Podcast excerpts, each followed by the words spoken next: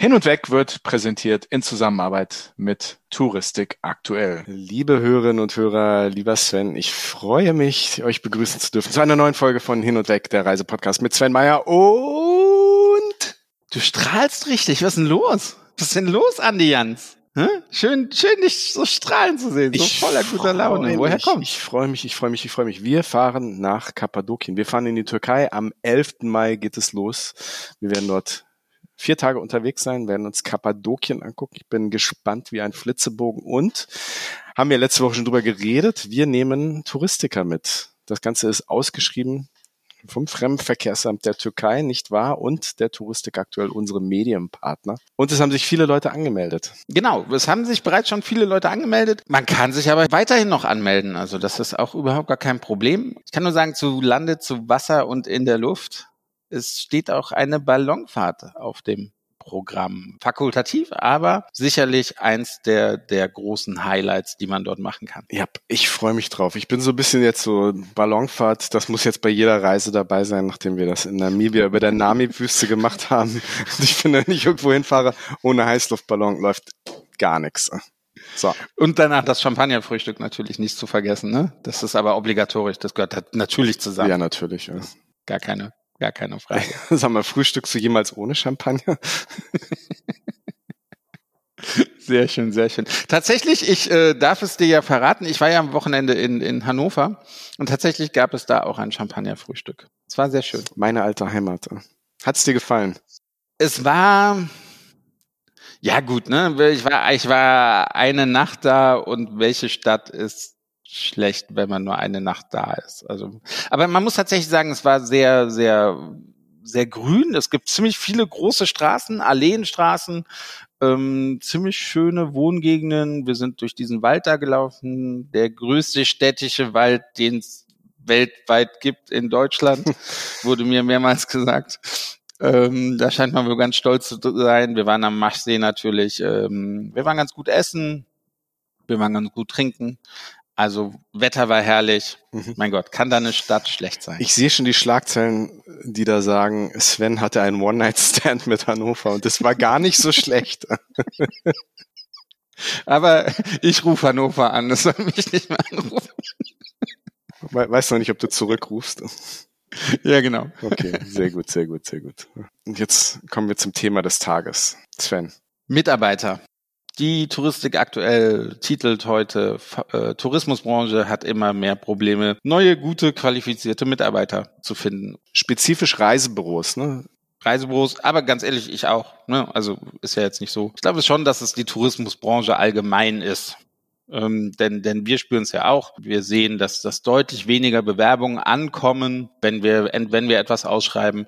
Oder dass wir tatsächlich bei den, bei den Bewerbungsgesprächen merken, eigentlich ist den Leuten ein bisschen egal, was, was wir machen. Und, und ja, sie, sie haben sich halt mal beworben und, und ja, am Ende geht's ums Geld, geht's irgendwie um Work-Life-Balance, geht's um andere nette Sachen. Und das spricht ja auch so ein bisschen für unseren Gast heute mit, mit dem wir reden. Die Frage, die ich mir immer stelle, ist, warum wundert uns das, dass die Touristik nicht genug Fachkräfte findet, die dann in dieser Branche arbeiten wollen? Warum wundert uns das? Wir sind eine Niedriglohnbranche und ja, viele Firmen kriegen das nicht hin und finden das nicht sonderlich einfach, ähm, sich so zu organisieren, dass die Mitarbeiter sich aufgehoben fühlen, dass, dass sie Perspektiven sehen, auch langfristige Perspektiven. Ähm, ich weiß, dass das bei dir ein bisschen anders ist. Du bist jemand, der offenen Auges auf, auf neue Ideen zugeht. Das heißt, du hast schon lange vor der Pandemie, auch als wir noch Kunde bei dir waren, als du unsere PR-Firma warst, hast du hast du Dinge gemacht, die ich als Geschäftsführer ziemlich äh, ziemlich mutig fand, muss ich sagen. Also Urlaubsmodelle und und Arbeitsmodelle. Ähm, du bist da eigentlich ganz gut aufgestellt, oder? Also man, man muss das unseren Zuhörerinnen und Zuhörern jetzt einmal ganz kurz auch erklären. Ich werde gleich im Gespräch mit Nora Schweigert, denn sie ist heute unser, unser Gast im, im Talk, so ein bisschen der böse Unternehmer sein. Das spiegelt nicht immer meine, meine Meinung wider. Äh, ich will hier ganz kurz mal erläutern, ja, tatsächlich, ne, wir versuchen dem Fachkräftemangel entgegenzugehen mit ja einigen Benefits. Wir verdienen nicht so viel wie in der Pharmabranche, in der Autobranche. Wir können deswegen auch nicht so hohe Gehälter zahlen. Das ist ganz klar. Das ist ja auch kein Geheimnis. Aber man kann halt irgendwie doch den Mitarbeitern auf anderen Wegen eine, eine gewisse Art von Wertschätzung mitgeben, zeigen, dass man sich um sie bemüht, so ein bisschen Work-Life-Balance unterstützen, dass das funktioniert. Und ich, also ne, wir, wir geben freien Urlaub. Also es ist mir egal, wie viele Tage Urlaub sie haben. Hauptsache die Arbeit wird gemacht. Äh, freitags kann man früher gehen. Also wir haben auch 40-Stunden-Woche so ein bisschen aufgeweicht. Natürlich haben wir Bier, Wasser, Gin Tonics, Wein, Kaffee, Tee, das, das gibt's bei uns alles äh, umsonst. Wir dürfen, ich, ich kenne das Fachwort gerade nicht. Ähm, es ist mir egal, ob man auf den Malediven sitzt, in Barcelona sitzt oder zu Hause sitzt. Ähm, da gibt es gewisse Tage, die man, die man nutzen kann und egal, wo man auf der Welt ist, darf man, darf man frei arbeiten. Also wir versuchen da schon irgendwie ein bisschen am Puls der Zeit zu sein, so ein paar mehr Benefits zu bieten, um halt, ja, um im Kampf um die Fachkräfte hier so ein bisschen die Nasenspitze weiter vorne zu haben. Und ich glaube, das ist auch definitiv notwendig, denn wie du auch schon sagtest, ne, Geld allein kann es im Tourismus leider nicht, nicht, nicht sein. Ja, das Thema New Work und wie man sich organisiert und wie man diese Themen angeht, ist das Thema, über das wir heute sprechen wollen. Sie ist Führungskraft, Mutter und zertifizierte New Work Coachin. Durch ihre Erfahrung als Führungskraft, vor allem im Muttersein in Vollzeit und heute in Teilzeit, hat sie lange Jahre Expertise in unterschiedlichen Unternehmen sammeln können. New Work, Work-Life-Balance und wie man sich neu organisieren kann. Ja, darüber wollen wir heute mit Nora Schweiker reden, eben schon erwähnt von Sven. Sie hat jetzt ein Unternehmen gegründet, das heißt New Rise. Und mit ihr sprechen wir heute über das Thema New Work und wie das vor allem ähm, für die Touristik wichtig ist, vor dem Hintergrund, den wir gerade besprochen haben. Ich bin sehr, sehr gespannt. Hin und weg. Der Reisepodcast mit Sven Meyer und Andi Jans.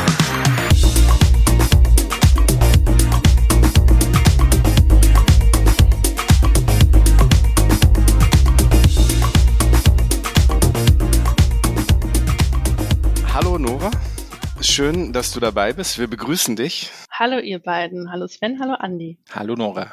Bevor wir mit dir auch, äh, wie immer, mit jedem Gast in die Schnellfragerunde einsteigen, Vielleicht mal ganz kurz vorweg, dass wir das einmal klären. Wir kennen dich über den AER, für den du tätig bist, aber du bist heute hier in eigener Kapazität. Das wollen wir einmal gleich loswerden am Anfang. Genau. Ich bin heute mit äh, meinem eigenen kleinen Business dabei. Schön. Und wir wollen darüber reden, was das äh, auf sich hat und vor allem, was das äh, für Möglichkeiten, Konsequenzen oder wie auch immer für den touristischen Arbeitsbereich hat. Wir sind sehr gespannt, aber wie gesagt, wir steigen ein mit der Schnellfragerunde. Die allererste Frage liegt bei mir. Wie so oft? Sven lacht. Sie liegt bei dir, weil sie einfach falsch ist. Du weißt, was wir jetzt schon wissen. Ja, die erste Frage. Bielefeld oder Hamburg? Und das vor dem Hintergrund, dass du eigentlich normalerweise jetzt gerade in Hamburg wärst. Ja? Du bist aber nicht in Hamburg. Die Frage muss aber trotzdem gestellt werden, denn du bist in Bielefeld, wärst normalerweise in Hamburg. Bielefeld oder Hamburg? Ganz klar Bielefeld. Erklär dich. Ist die Stadt meines Herzens, meine Heimat. Ich äh, bin in Bielefeld geboren, habe Bielefeld ähm, eine Zeit lang mal verlassen. Also wenn du mir jetzt die Frage gestellt hättest, Hamburg oder Berlin, dann wäre es Berlin geworden. Ähm, war eine Zeit lang im großen B, bin wieder zurück ins kleine B und äh, Bielefeld ist die Stadt meines Herzens. Und es gibt ja ein paar Superlative in Bielefeld, oder? Ist das nicht die längste Fußgängerzone oder sowas? So, so Dinge, die, die keiner braucht? Die, die findet man in Bielefeld. Da weißt du mehr als ich. Ich finde sie jetzt nicht besonders lang. Also äh, ich, meine, ich hätte mal irgendwas. Wir haben zumindest, äh, wir haben, wir haben eine schöne Burg in Bielefeld. Das stimmt wahrscheinlich Wald. auch gar nicht, was Sven da erzählt. Oder? Apropos ganz viel Wald. Hannover ist auch stolz auf seinen Wald, ne, Andi? Ja, ich weiß. Ja. Sind wir auch. Ja? ja, genau, genau. Nein, aber ich war mal in Bielefeld und es ist, also war sogar mehrmals in Bielefeld. Es ist tatsächlich besser als sein Ruf und es existiert tatsächlich. Ich habe gewartet, ich habe gewartet, dass dieser Witz kommt. Ich war fertig mit meiner ah. Ode an Bielefeld. Vielleicht die längste Fußgängerzone der Welt.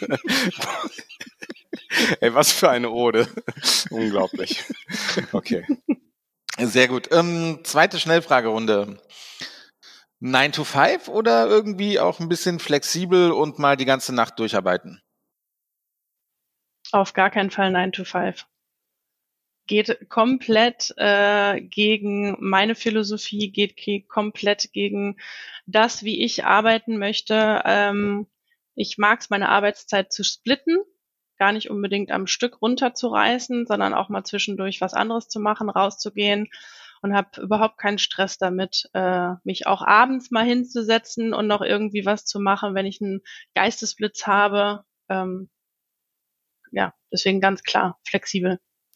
Geistesblitz, etwas, was Andi nicht kennt, das müssen wir, erkläre ich dir nach der, der Folge, Andi. Ähm, ich, Andi und ich haben irgendwie ein bisschen vorher schon natürlich gesprochen und ich habe heute die Rolle eingenommen des, des bösen Unternehmers. Ne, also der dir ein bisschen Kontra geben wird. Es, nur für die Zuhörerinnen und Zuhörer, es spiegelt nicht immer meine Meinung wieder, sondern einfach nur eine kleine Rolle, die ich heute spiele. Ich hätte direkt ganz viele Anschlussfragen daran, aber ich glaube, da kommen wir einfach später nochmal zu. Ja, es wird heute nicht so leicht für dich, Nora. Mhm. Was für eine Ankündigung. Was für eine ja. Ankündigung. Na gut. Ist Andi dann der Good Cop? Mal gucken. Mal schauen. Generell bin ich auf deiner Seite, Nora, wenn es gegen Sven geht. Ja, das ist Frage drei: Kinder oder Karriere oder eine ganz andere Frage stellen? Ähm, beides. Kind und Karriere. Also falsche Frage gestellte. Nein, keine falsche Frage gestellt, weil ich finde, das eine schließt das andere nicht aus. Also äh, ich würde sagen, ich mache beides. Ich habe ein Kind und äh, lege trotzdem starken Fokus auf meinen Job. Man muss sich das äh, nur so legen, dass es auch passt und ähm, im Grunde genommen der Job nicht drunter leidet und das Kind nicht drunter leidet. Ich habe Sven, den Unternehmer, gerade so ein bisschen, als du nur gesagt hast, habe ich so ein bisschen sein, sein, seine Augen haben so ein bisschen gezuckt. Ich glaube, das hat er selbst gar nicht gemerkt. Nee. Das macht er aber oft. Aber da reden wir gleich nochmal drüber. Sven, mach mal weiter. Sehr spannende Antwort auf jeden Fall. Urlaub oder Reisen? Reisen. Reisen? Mhm. Mit Kind ein bisschen schwieriger als vorher?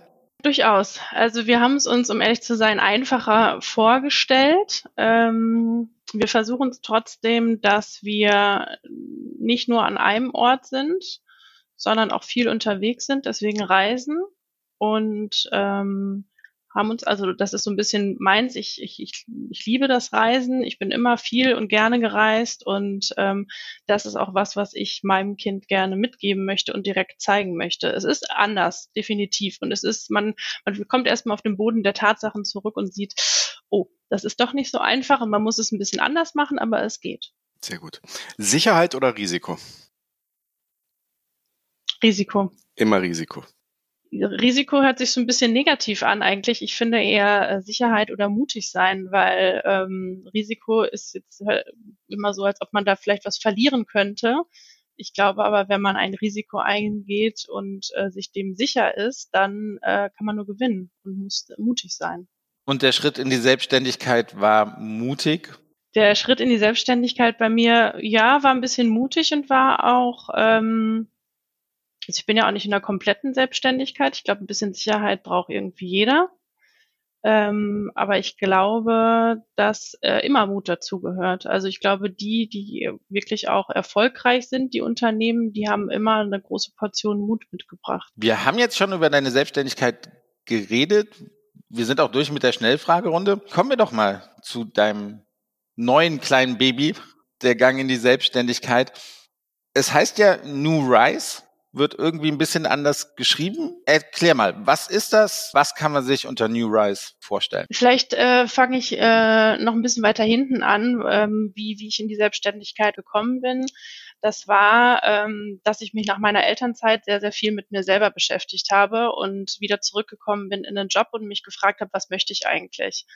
ähm, als Mitarbeitende, was möchte ich eigentlich in, in, in meinem Leben erreichen und ähm, wie kann ich zufrieden sein in meinem Job? Und ähm, habe mich dann mit verschiedensten Themen beschäftigt, was mich irgendwie interessiert und bin dann ziemlich schnell auf das Thema New Work gekommen, fand es schon immer spannend, ähm, Menschen zur Seite zu stehen und habe dann letztes Jahr eine Weiterbildung gemacht als New Work Coachin war halt mal so ein ganz anderer Weg. Viele machen ja immer so eine klassische systemische Coaching-Ausbildung. Das war mir aber zu klassisch und ich habe gesagt, ich möchte bewusst einen anderen gehen und mich mit neuen Arbeitsmodellen beschäftigen. Wie kann neues Arbeiten aussehen und ähm, wie kann das letztendlich auch bei uns in der Touristik aussehen? Also ihr habt mir eben die Frage gestellt, 9 to 5 oder flexibles Arbeiten gehört da natürlich auch irgendwie mit zu.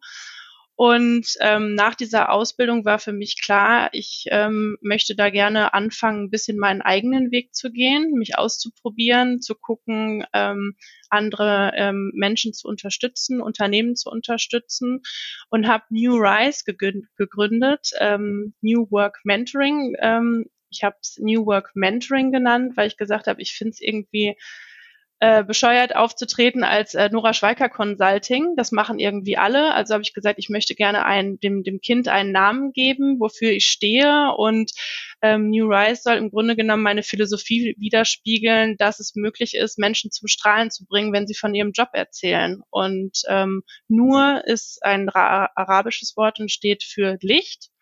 Ähm, Nora bedeutet tatsächlich auch die Lichtbringerin und Rise ist so in die Richtung Rise Up and Shine und ich fand es schöner, das Ganze mit einem Z zu schreiben, ähm, beschäftige mich auch ein bisschen mit Marketing und habe daraus dann New Rise gemacht und habe es dann ähm, ein Mentoring-Programm genannt, im Grunde genommen, weil ich äh, Firmen begleiten möchte und nicht äh, beraten möchte, ähm, sondern begleiten hm. möchte. Und so bringst du uns heute ins Licht von New Work. sozusagen. Ja. Danke dir dafür. Äh, meine Anschlussfrage gleich daran, äh, was ist denn New Work in deinen Augen? Du hast jetzt schon ein bisschen umrissen, ne? flexibles Arbeiten, ähm, dass man Dinge anders sieht, anders macht, aber wirklich ganz konkret in deinem Fall, was, was bedeutet New Work für dich? Hast, hast du das für dich einmal definiert oder ist gerade der Punkt, dass es halt etwas Flexibles, etwas Fluides ist? Ne?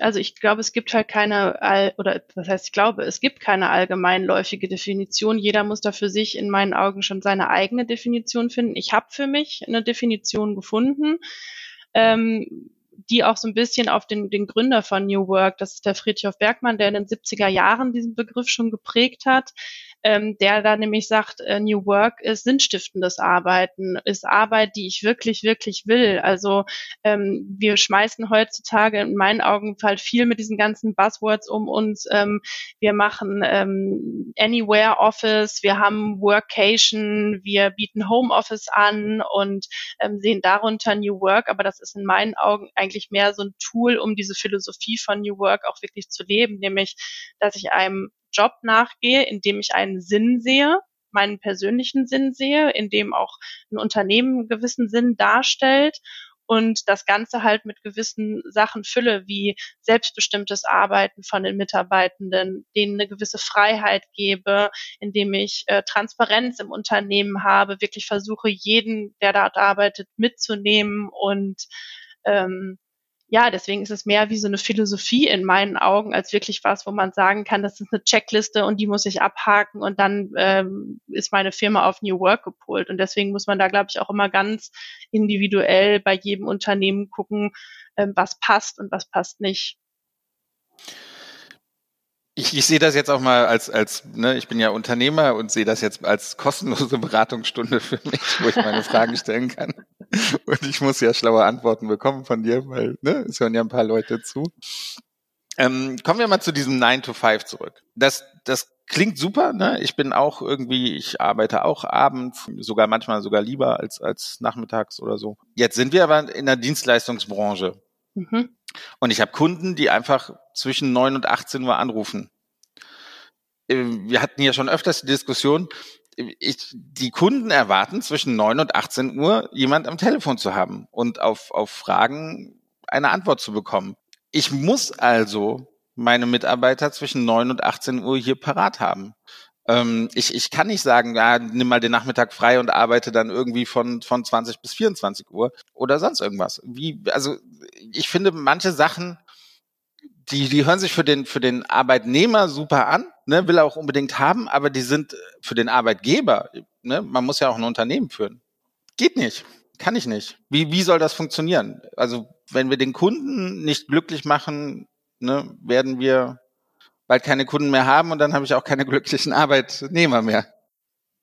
Genau, ich glaube aber, dass man da noch mal ein bisschen anders ansetzen muss, weil wir müssen uns ja auch damit beschäftigen, wer sind eigentlich die Kunden von morgen? Sind das die Kunden von morgen oder Kundinnen von morgen, die wirklich zwischen 9 und 18 Uhr im Reisebüro anrufen wollen oder beim Reiseveranstalter anrufen wollen oder haben sie in der Zeit gar keine Zeit, sich damit zu beschäftigen, weil sie vielleicht selber irgendwie arbeiten. Also das heißt, da sind wir schon mal, dass man im Grunde genommen eigentlich dieses, dieses Thema 9 bis 18 Uhr ist ja so sehr klassisch, eigentlich auch schon mal weiterdenken muss. Stichwort samstags vielleicht auch was anbieten muss oder auch abends eine Beratung anbieten muss. Und dann kommt man ja automatisch, wenn man aus Kundensicht auch guckt, auf eine ganz andere Ebene. Also das heißt, ähm, deine Chance liegt ja eigentlich darin, neue Kundinnen und Kunden zu gewinnen, indem du deine Flex also deine, deine Zeiten einfach flexibler gestaltest, indem du zum Beispiel sagst, in der Mittagszeit ist es wirklich so, dass da überhaupt niemand irgendwie anruft, also machen wir drei Stunden irgendwie eine Pause und durchbrechen diese Arbeit.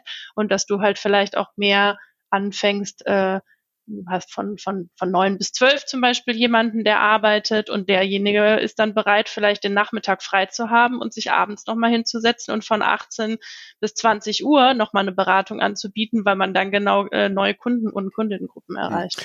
Ich, ich finde das ganz spannend, weil das Thema New Work wird ja auch immer als äh, als arbeitnehmerfreundlich sozusagen ausgelegt oder, oder im besten Fall als ein neutrales Thema, was irgendwie für alle gut ist. Man könnte natürlich auch die These aufstellen, dass das natürlich auch missbraucht werden kann von Arbeitgebern. Natürlich nicht von so einem wundervollen Arbeitgeber wie Sven das ist, ne? Der hat ja schon wirklich viele Preise dafür gewonnen, dass er so ein guter Arbeitgeber ist.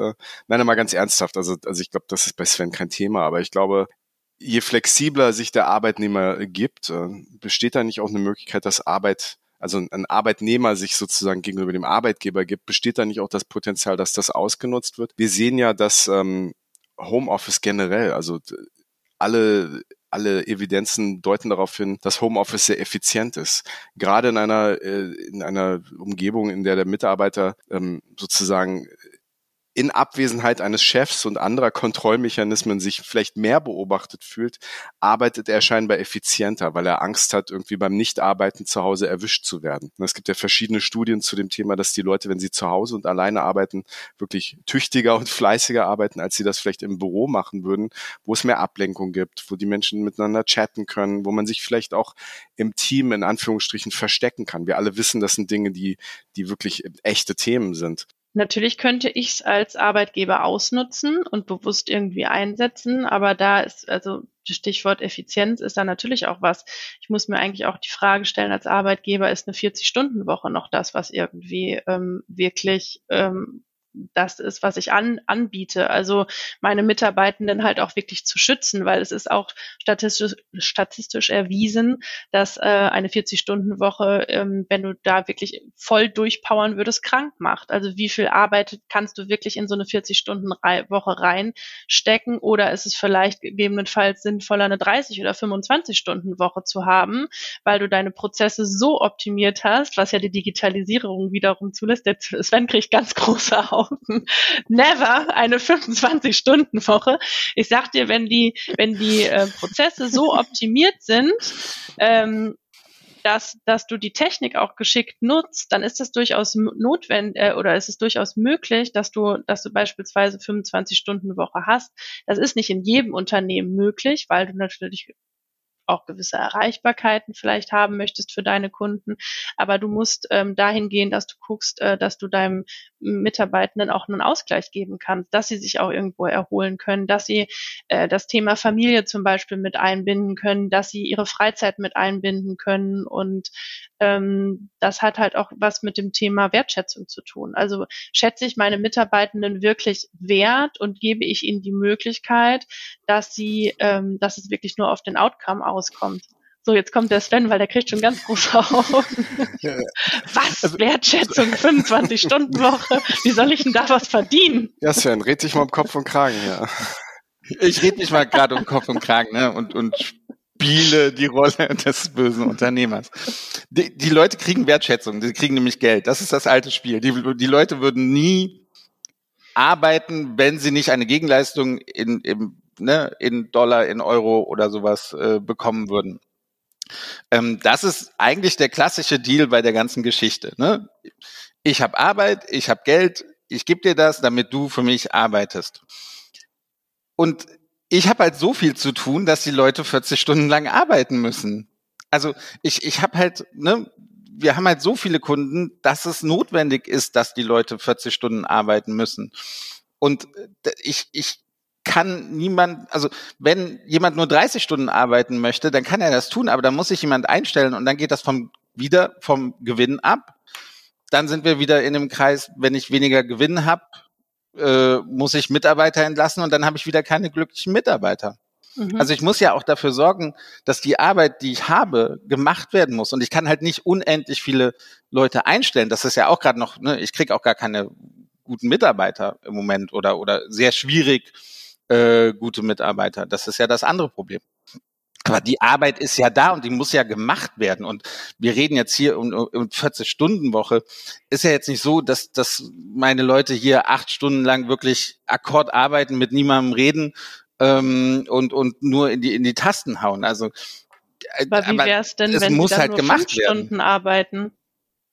Also wenn du sagst, dann habe ich wieder das Problem, dass meine Kunden von 9 bis 18 Uhr äh, anrufen und und ne, wenn ich wenn die um 14 Uhr anrufen und ich sage, der hat aber heute nur fünf Stunden gearbeitet, weil der hat richtig hart gearbeitet, die fünf Stunden lang, dann interessiert das den Kunden überhaupt gar nicht, weil er sagt, ich habe jetzt eine Frage und ich will jetzt die Antwort haben. Mhm. Aber das das eine schließt ja das andere nicht aus. Also erstens hat es, glaube ich, was mit einer, mit einer klaren Kommunikation zu tun. Also zum Beispiel Stichwort Terminvergabe. Äh, ist es nicht vielleicht auch einfach denkbar, ähm, also wenn ich mich mit einer Reise beschäftige, das ist ja was, ähm, dann habe ich vielleicht eine Frage, dann möchte ich aber auch mir die Zeit dafür nehmen. Das heißt, ich bin auch bereit, einen Termin dafür zu machen. Einen Termin zu machen für meine Beratung, die ich bekomme von dem Experten oder der Expertin. Ähm, das, das ist ein Thema. Das heißt, ich kann natürlich damit auch Arbeitszeiten aufbrechen oder auch Erreichbarkeiten aufbrechen. Das hat immer was in meinen Augen nur mit einer klaren und offenen Kommunikation zu tun, hat etwas mit Mut zu tun. Also darf, darf ich ganz trauen. kurz da rein? Du, ja. du, du arbeitest im Tourismus, du weißt, wie spontan wir alle sind. Also wir, wir machen auch Jahrespläne, wir machen Monatspläne und, und 24 Stunden später haben die keine Relevanz mehr. Also es, es ja. kommen einfach Anrufe, wo ich sage, um 15 Uhr, ab 15 Uhr kann ich nicht mehr. Trotzdem kommt um 16 Uhr was, weil irgendwas passiert ist, was gerade besprochen werden muss. Also es ist nicht realisierbar.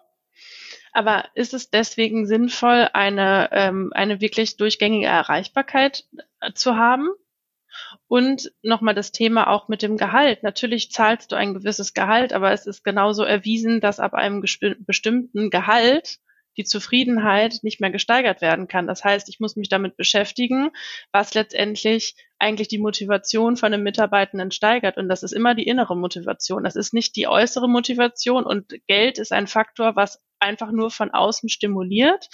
Aber da geht die Kurve einmal ganz kurz hoch und dann geht sie wieder runter. Und im Grunde genommen muss ich es als Arbeitgeber schaffen, meine Mitarbeitenden zu verstehen zu wissen, was ihnen wichtig ist, ähm, was ihnen wichtig ist, wie sie arbeiten wollen. Es gibt ja auch Menschen, die, denen ist es total wichtig, dass sie jeden Tag wirklich von neun bis 18 Uhr oder wir sind ja nicht mehr bei einer 40-Stunden-Woche, da sind wir ja schon weg.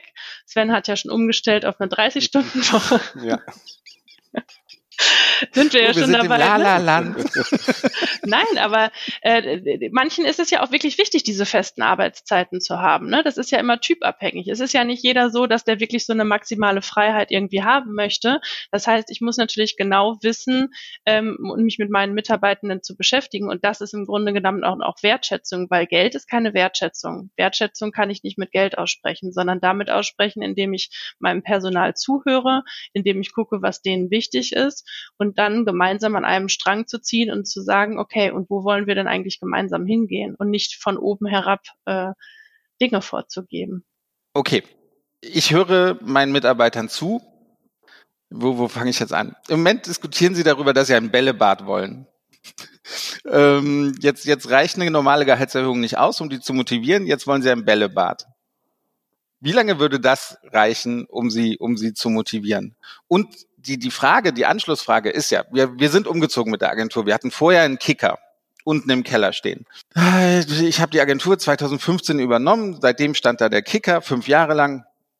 Äh, ich glaube, es wurde einmal dran gespielt. Jetzt sind wir umgezogen ins neue Büro. Jetzt schreien alle, wo ist der Kicker? Ein Kicker hier würde so viel Spaß machen der wurde im alten Büro nicht einmal, also einmal genutzt in fünf Jahren. Und jetzt beschweren sie sich, dass sie keinen Kicker haben. Wo ich sage, ihr habt ihn nie benutzt. Es sah jetzt nicht so aus, als ob wir, ne, ich, ich habe vorgeschlagen, freitags nachmittags, wir können Kicker-Turniere machen oder sonst irgendwas. Da war kein Interesse da. Und jetzt schreit ihr nach dem Kicker. Also manchmal ist dieses Zuhören, es, es werden ja immer weitere Forderungen gestellt und, und, und auch da gehe ich davon aus, dass sie nur so, so, so einen kurzfristigen Motivationsschub haben. Ähnlich, mhm. ähnlich wie Geld. Und na klar kenne ich auch die Studien, dass das Geld nur wirklich dieses kurzfristige Engagement äh, erhöht. Aber das ist es ja. Ein Kicker ist ja auch nichts, was von innen heraus motiviert ist. Das heißt, du hast denen zugehört, was sie ihm letztendlich, ich meine, Kicker kann man ja auch als Konsum sehen, was sie kurzfristig auch dann letztendlich stimuliert. Aber die Frage ist ja, wie sie eigentlich wirklich arbeiten wollen oder was, was ihnen halt auch irgendwie wichtig ist, wie sie sich vielleicht auch bei der Arbeit irgendwie einbringen können, um die Zufriedenheit zu steigern. Ich, ich würde hier gerne mal reingrätschen, weil ich glaube, das ist so, ich finde das schon sehr spannend. Ähm, ich, das, das ganze, der ganze Narrativ hat sich jetzt so ein bisschen so auf Arbeitgeber, Arbeitnehmer, Zuhören, nicht Zuhören nehmen, nicht zuhören sozusagen. Finde ich einen ganz spannenden Ansatz. Wir können vielleicht nachher nochmal diesen, diesen Zirkel nochmal schließen. Aber wir haben jetzt schon das Thema Motivation einmal angesprochen und ich glaube, wir, also du vor allem, Nora, Sven, glaube ich, versteht das. Ich glaube, viele Arbeitgeber, Leute, die sich mit diesem Thema befasst haben. Also es gibt diesen Begriff Motivationslüge. Ich halte Motivation auch für eine der größten Lügen, die es gibt. Man kann keinen Menschen motivieren, das geht gar nicht. Ähm, das muss immer intrinsisch sein, das muss aus dem Menschen rauskommen. Ne? Jeder, der denkt, dass er irgendwie einmal auf dem Seminar irgendwie angefeuert wird von irgendeinem Coach und dann abends total motiviert rausgeht, das ist wie irgendwie ein, Auto den Berg runterschieben. Irgendwann rollt das halt aus, ne?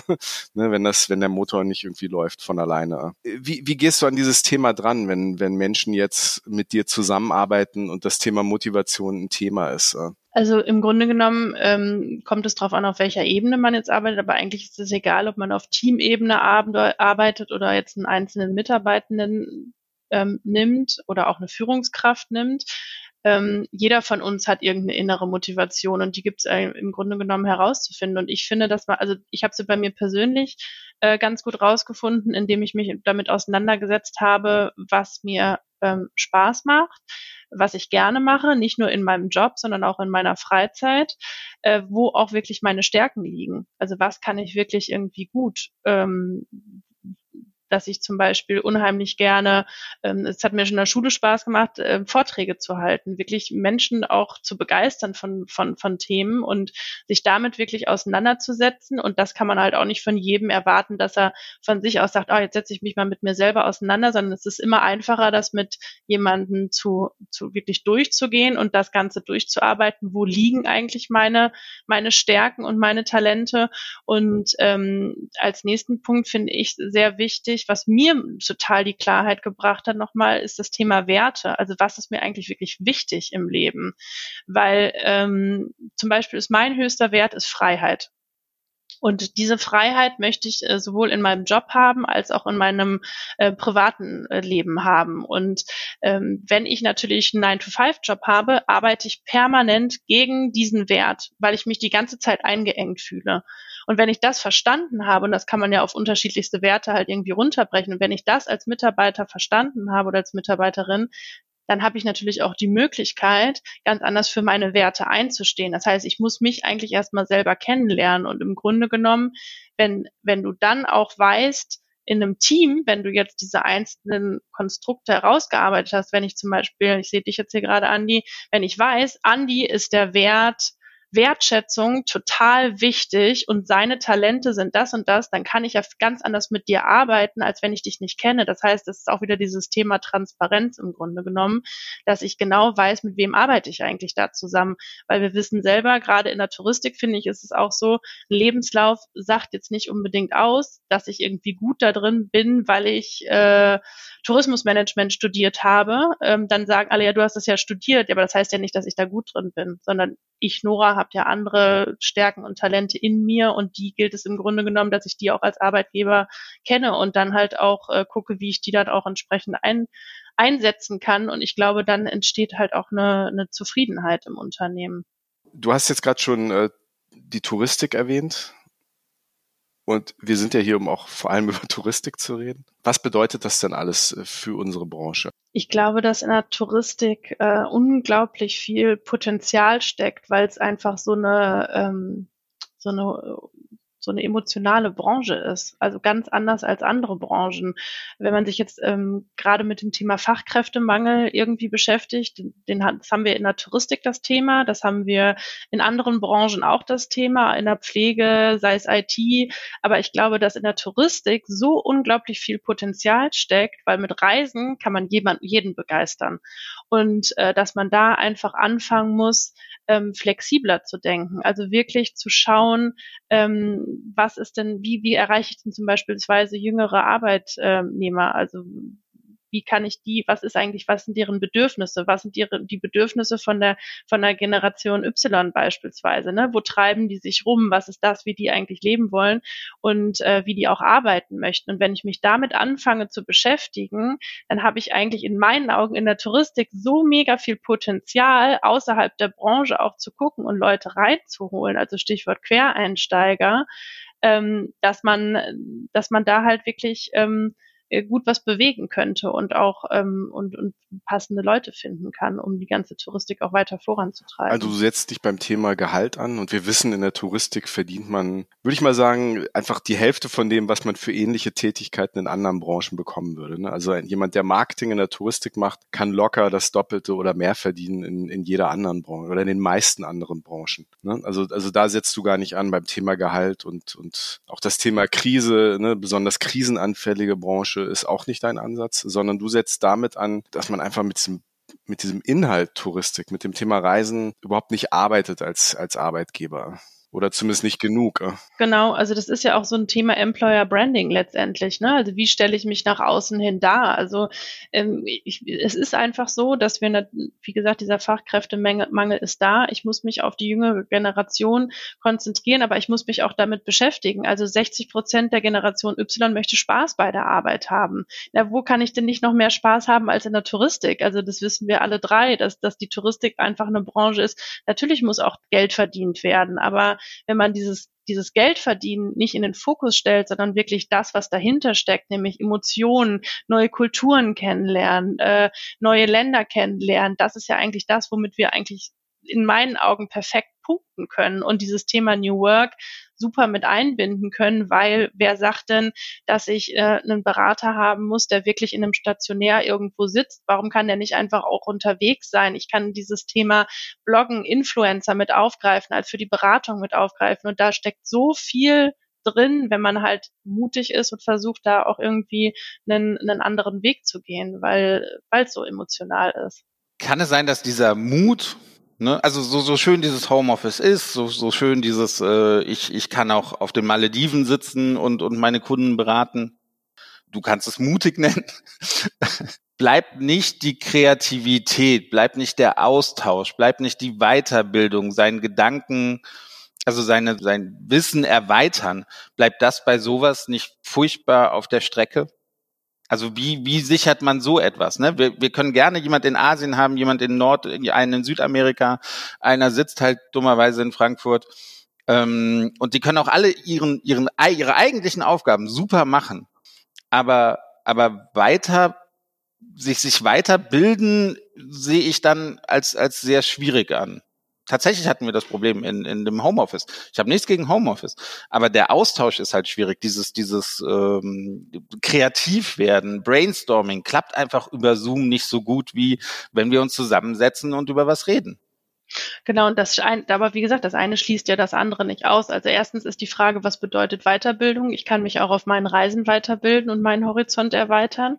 Ähm, zum, das, das, und das Ganze aber zu kombinieren. Ich glaube trotzdem, dass es auch wichtig ist, dass man sich ähm, physisch immer mal wieder zusammensetzt und auch genauso welche Dinge irgendwie durchgeht und so welche Themen anspricht und sich, wir hatten jetzt auch gerade letztens erst einen, einen Workshop, der, ist, der physisch stattgefunden hat. Ich glaube, dass der nicht so gut gewesen wäre, wenn man den virtuell durchgeführt hätte. Da bin ich total einer Meinung und es ist natürlich genauso schön, wenn ich dann auch mal wieder einen Kunden oder eine Kundin vor mir sitzen habe und mit dem wirklich face to face spreche. Also ich glaube, man muss da einfach eine gute Kombination hinkriegen und ähm, nicht nur das eine und das andere, sondern gucken, wie, wie kann es miteinander funktionieren. Wie, wie sieht denn so ein Coaching bei dir aus? Also ne, machen wir es mal ganz konkret. Ich würde dich jetzt äh, engagieren und, und sagen, hey, meine Mitarbeiter lachen nicht, wenn sie über ihren Job reden oder sie lachen an den falschen Stellen, wenn sie über ihren Job reden.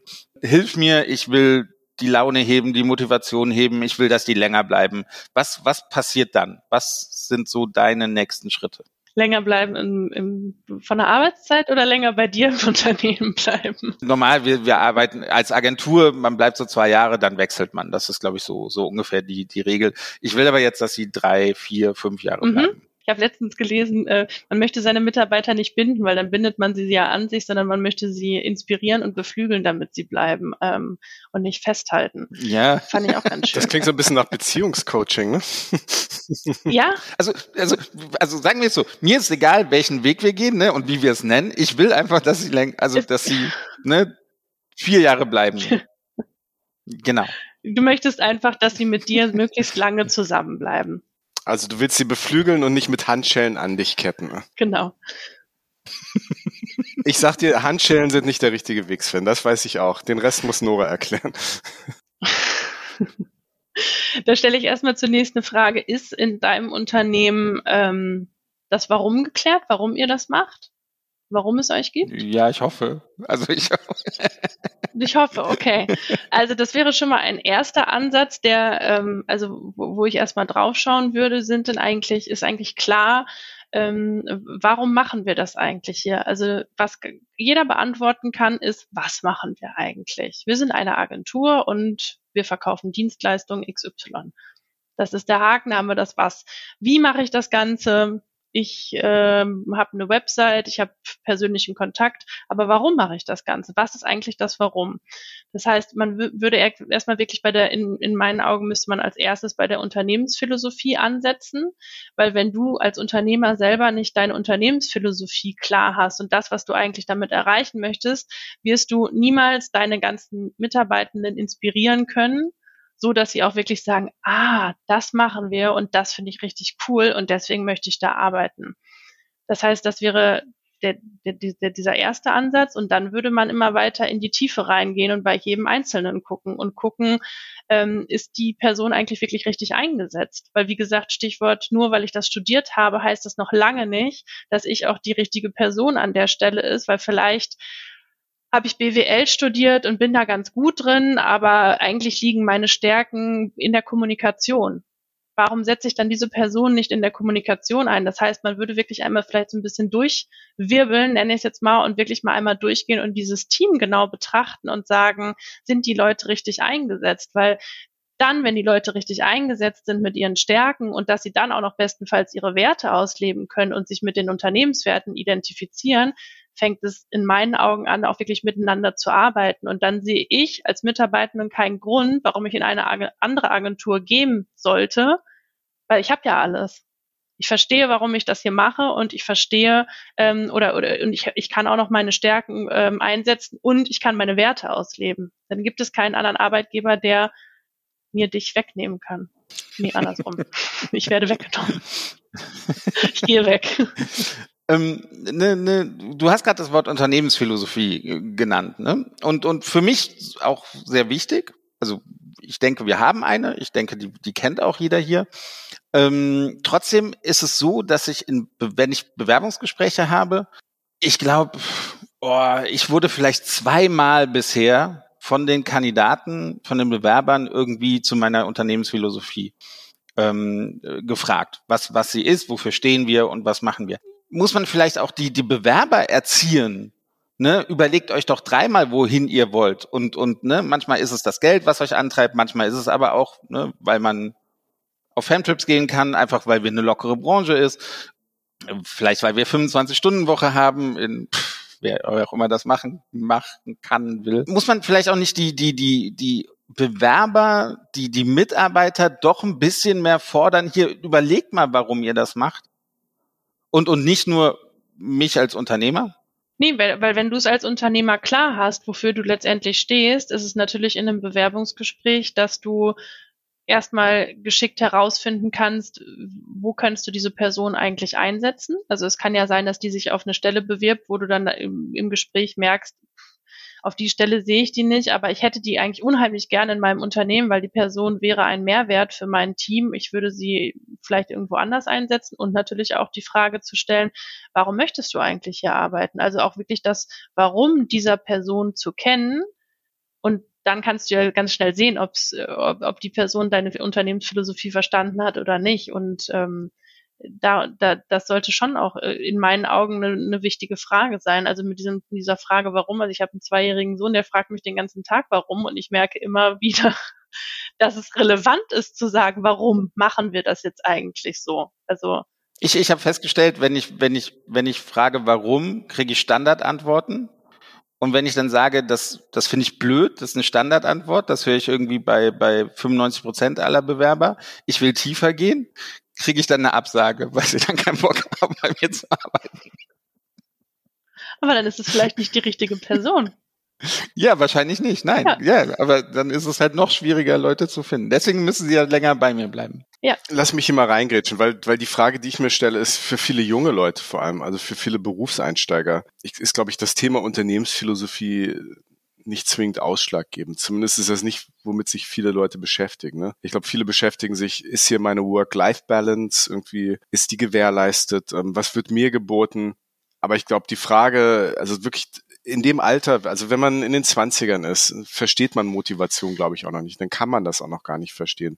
Dann denkt man, Motivation ist etwas, was da ist oder was nicht da ist. Und, und der Arbeitgeber, der motiviert mich oder der motiviert mich nicht. Dass das äh, was Intrinsisches ist und dass ein Arbeitgeber maximal ideale Rahmenbedingungen schaffen kann, in denen man sich mit seiner intrinsischen Motivation entfalten kann. Ich glaube, das ist für viele junge Leute zu, zu groß und zu abstrakt. Und das sage ich als jemand, der nicht zwingend alt ist, aber doch irgendwie erfahren genug, um mittlerweile mittlerweile diese Dinge ganz gut zu verstehen. Also ist das, ist das nicht ein Problem, was wir haben, dass, dass, dass, dass man sich als junger Mensch mit diesen Themen weder in der Schule noch in der Berufsvorbereitung noch in der Berufsauswahl irgendwie befassen muss. Also ich bin da ein bisschen bei Sven. Natürlich ein Arbeitgeber kann viel machen, viel Fragen stellen, aber ist man nicht als junger Mensch teilweise auch ein bisschen unvorbereitet auf diese Themen. Was will ich eigentlich? Ne? Und, und ne? es gibt bei den Arbeitsämtern, zumindest gab es das früher, gab es dann so Berufsberatung, aber im Endeffekt heutzutage muss man sich als junger Mensch gar nicht mehr damit beschäftigen, sondern es geht nur um Work-Life-Balance und all diese Themen, die irgendwie ziemlich,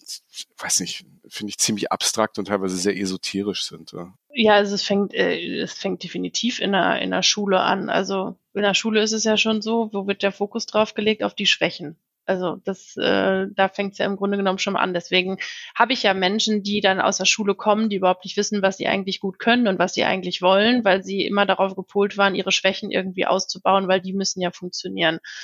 Ähm, dann habe ich natürlich das nächste Thema, Studien, oder ich, ich weiß selber noch, als ich, du hast gerade von dieser Berufsberatung gesprochen, ich hatte die auch, äh, da kam, glaube ich, raus, ich soll Gärtnerin werden, weil ich gerne draußen bin. Also das ist dann auch so, ha, okay, was kann ich dann letztendlich irgendwie mit anfangen? Äh, gar nichts. Und ähm, ich, ich, ich glaube schon, dass man die, die jungen Menschen, die interessieren sich ja trotzdem für irgendwas. Ne? Also die, die interessieren sich unglaublich für diese ganzen sozialen Medien. Auch da zu gucken, wie kann ich sie eigentlich erreichen und wie kann ich äh, sie da vielleicht auch irgendwie einsetzen. Das ist ja auch ein unglaublich großes Potenzial, was da drin steckt. Ne? Also ähm, ich weiß selber nicht, wie TikTok funktioniert. Warum hole ich mir nicht dann einen Mitarbeitenden, der weiß, wie es funktioniert? Und zwar, das ist die junge Generation. Ne? Also dieses Thema auch von die, die, warum müssen die Jungen von den Alten lernen? Es ist vielleicht auch schlau zu sagen, ich kann von den Jungen lernen. Also das ähm, gibt sogar einen Begriff für Reverse Mentoring nennt man das Ganze.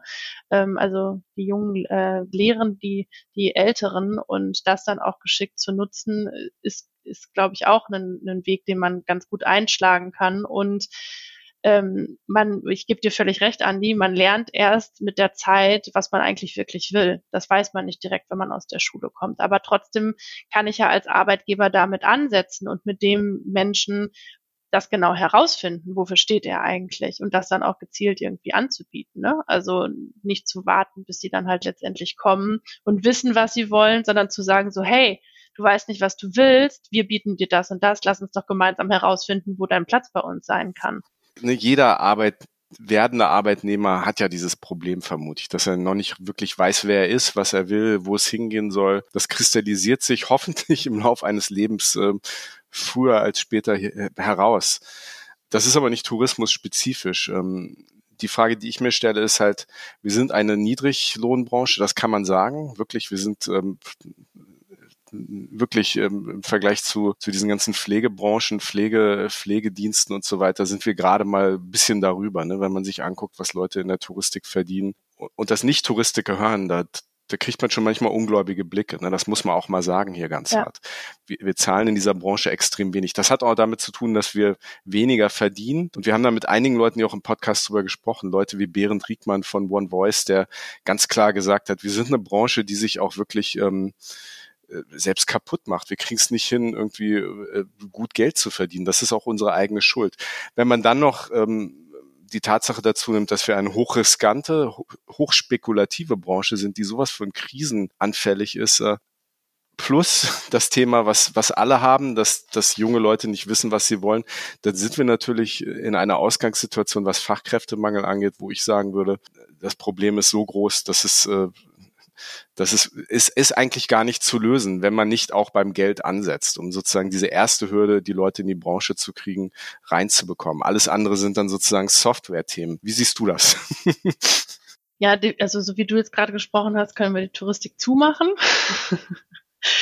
Ja, das ist, ist, ist, also ganz ehrlich, wenn ich, wenn ich ganz ehrlich bin und das mal so hart sage, ich weiß nicht, wie diese Touristik, also alle reden über den Fachkräftemangel und sie sagen ganz viele schlaue Sachen. Wir müssen dies und das mal am Ende des Tages, wenn die Leute nicht vernünftig bezahlt werden und im Endeffekt sich angucken, so viel kann ich mein Leben lang verdienen, meine maximalen Verdienstchancen sind das und dann bin ich immer noch gerade mal über der Armutsgrenze wie will diese Branche aus dem Quark kommen? Ganz ehrlich, ja. wenn wir es nicht schaffen, richtig Geld zu verdienen und es wird zu viel Geld ausgegeben für die Branche. Ne? Die Leute wollen ja Geld ausgeben.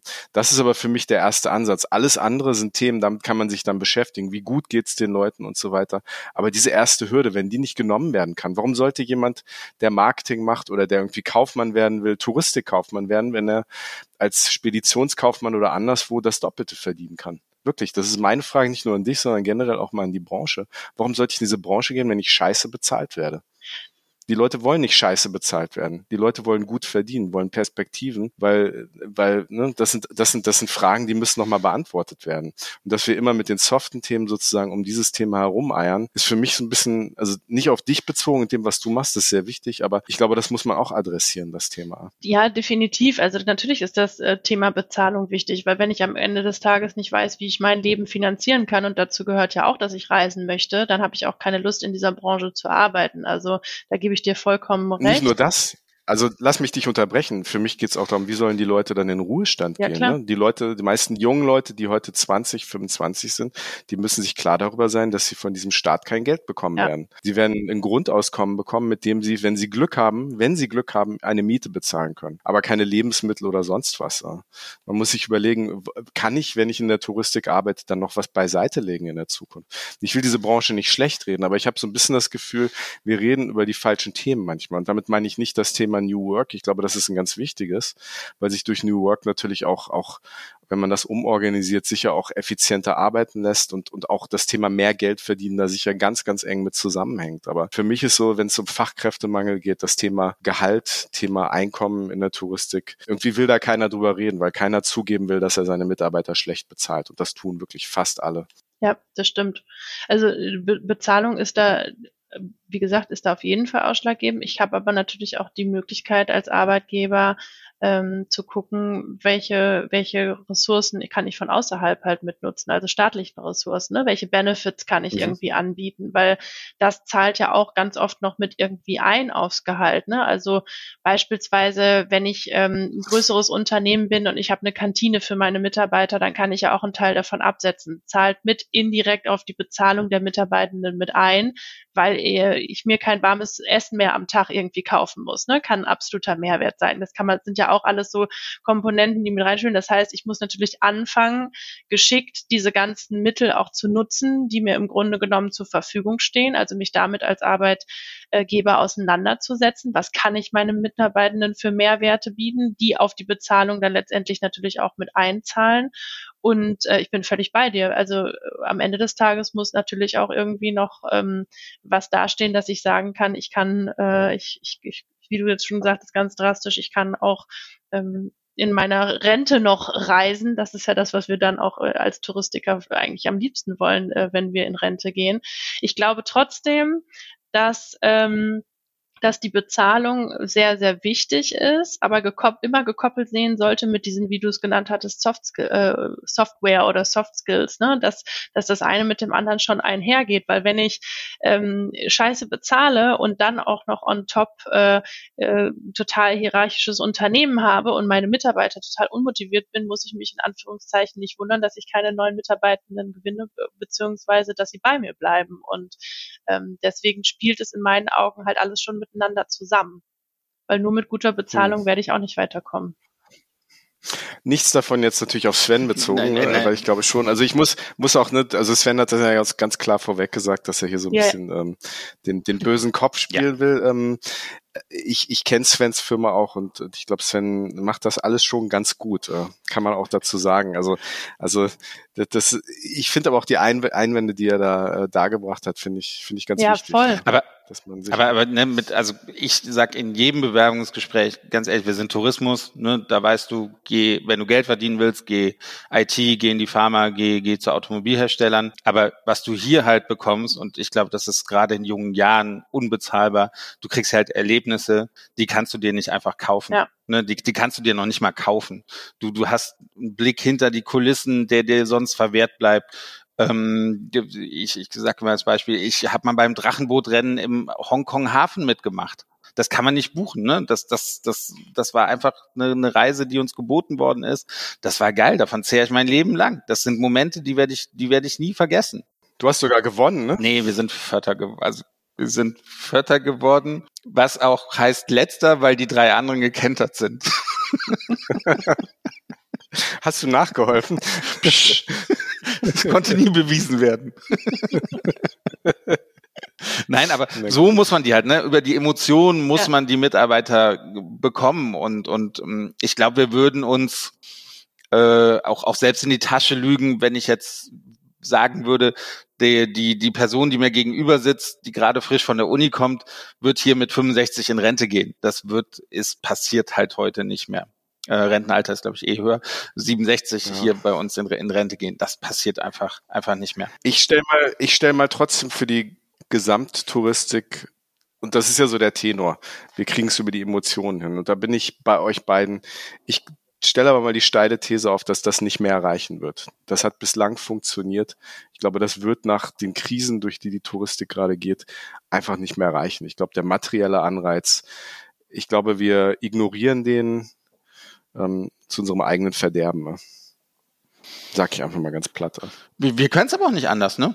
Also ganz, uns bleibt erstmal, also uns bleibt nichts anderes rum. Ich habe neulich mit, mit jemand gesprochen, auch einem Agenturinhaber. Wir schaffen uns eigentlich selbst ab. Also wie du auch gerade sagst. Aber wir haben halt nur das, was, was wir haben. Und ähm, es kann nicht über finanzielle Sachen gehen. Naja, das, die Fra das ist halt die Frage und ich denke, da kommen halt die Themen wie New Work auch mit rein, ne? wo wir halt fragen müssen, lässt sich die Branche anders organisieren? Wie, wie, viel, wie viele Leute sollen an einer Reise mitverdienen? Ja. Das ist ja auch die große Frage beim, beim, beim, beim Modell Reisebüro, so sehr ich Reisebüros liebe und auch die Kompetenzen, die in den Reisebüros sitzen. Warum soll ein Reiseveranstalter nochmal 12 bis 15 Prozent seiner Marge an ein Reisebüro abgeben, wenn er das selbst verkaufen kann, wenn er sich digital anders aufstellt? Gestalten? Ich glaube, diese Fragen sind weitgehend schon beantwortet und die werden auch noch weiter beantwortet werden. Aber das ist am Ende des Frages, also glaube ich, hängt das Thema Wert und Wertschätzung, die wir für die Mitarbeiter haben, auch mit dem Thema Wertschöpfung zusammen. Ne? Wo sollen die Werte herkommen? Ne? Also auch die materiellen Werte. Und ich glaube, dass diese Fragen werden in den nächsten Jahren ganz deutlich beantwortet werden. Und ich glaube, da werden Menschen wie Nora ähm, auch ein deutliches Wort mitzureden haben mit ihren Ideen, was das angeht. Also ich glaube, da wo die Werte herkommen, da werden sie auch geschöpft. Nora, du siehst, du hast so ein bisschen ne, den Nerv der Zeit getroffen. Ich fand's unglaublich spannend mit dir zu, zu diskutieren. Äh, könnten das auch noch, also am liebsten würde ich noch zwei Stunden hier mit dir weiter. Sehr leider, gerne. Äh, kommen wir zur letzten Frage. Hin oder weg? Heimaturlaub oder Fernreise? Fernreise. Ganz klar. Andi, du, du lachst. Ja, weil das äh, fast so ein bisschen so, so eine triviale Frage zum Schluss ist.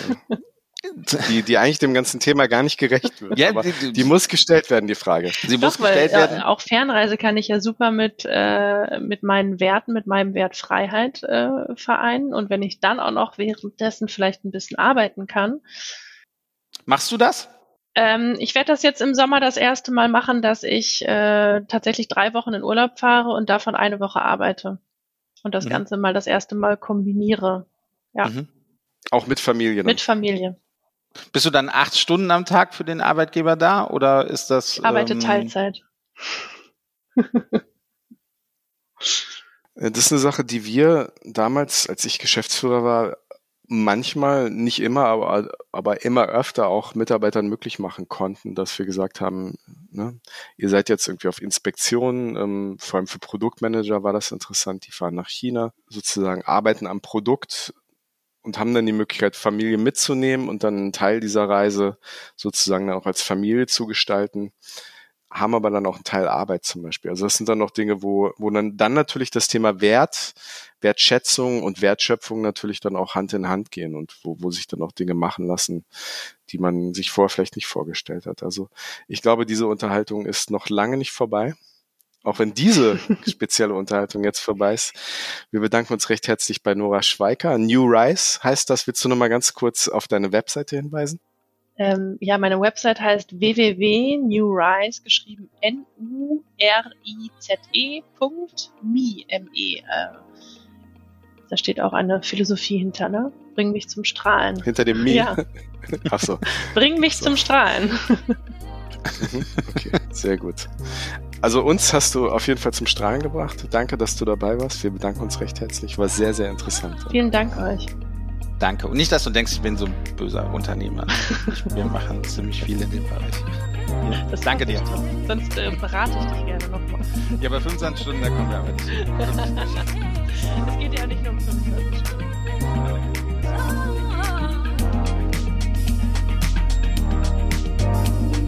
Hin und Weg wurde präsentiert in Zusammenarbeit mit Touristik aktuell.